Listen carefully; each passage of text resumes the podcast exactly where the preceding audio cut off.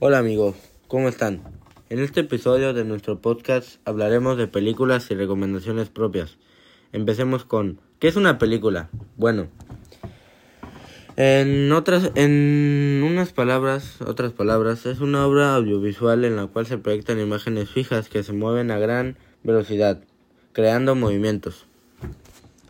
Y bueno, ya que sabemos el concepto de las películas, hablemos sobre películas recomendadas por mí. La primera que quiero recomendarles es Fight Club, una de mis películas favoritas, la cual trata sobre un empleado de oficina insomnio, con insomnio, harto de su vida, se cruza con un vendedor peculiar. Ambos crean un club de lucha clandestino como forma de terapia y poco a poco la organización crece y sus objetivos toman otros rumbos. Esta película se estrenó el 5 de noviembre en cines mexicanos. Su director fue David Fincher.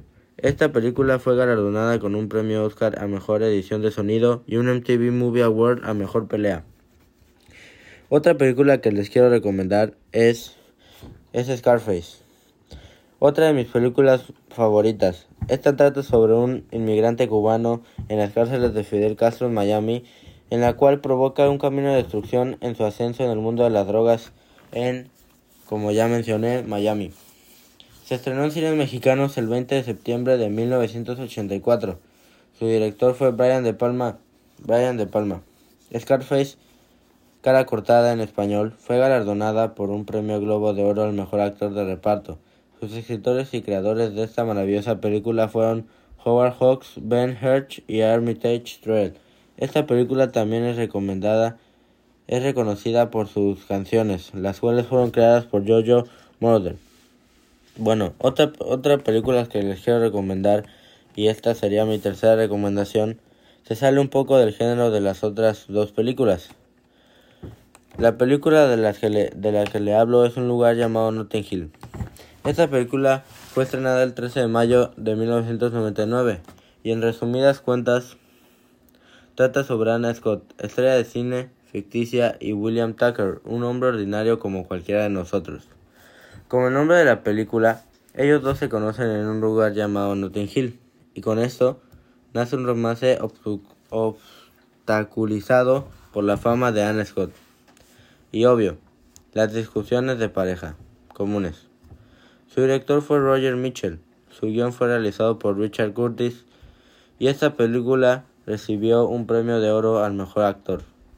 Y por último, pero no menos importantes, regresando a las películas de acción, misterio, crimen, les recomiendo Seven, Los siete pecados capitales. Esta maravillosa película trata sobre Somerset, un solitario y veterano detective. A día de retirarse, se encuentra con Mills, con Mills, un joven impulsivo y nuevo en la comisaría.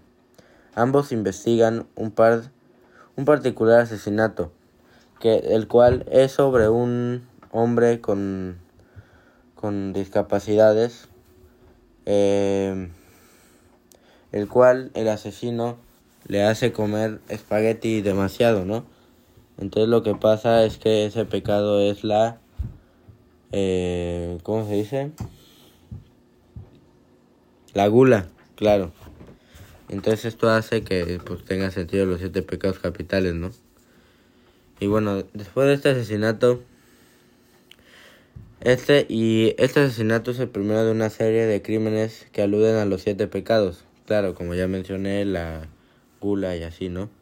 Se estrenó el 22 de septiembre de 1995 y su director fue David Fincher, el mismo que Fight Club. Su guion fue escrito por Andrew Kevin Walker y ya, solo él.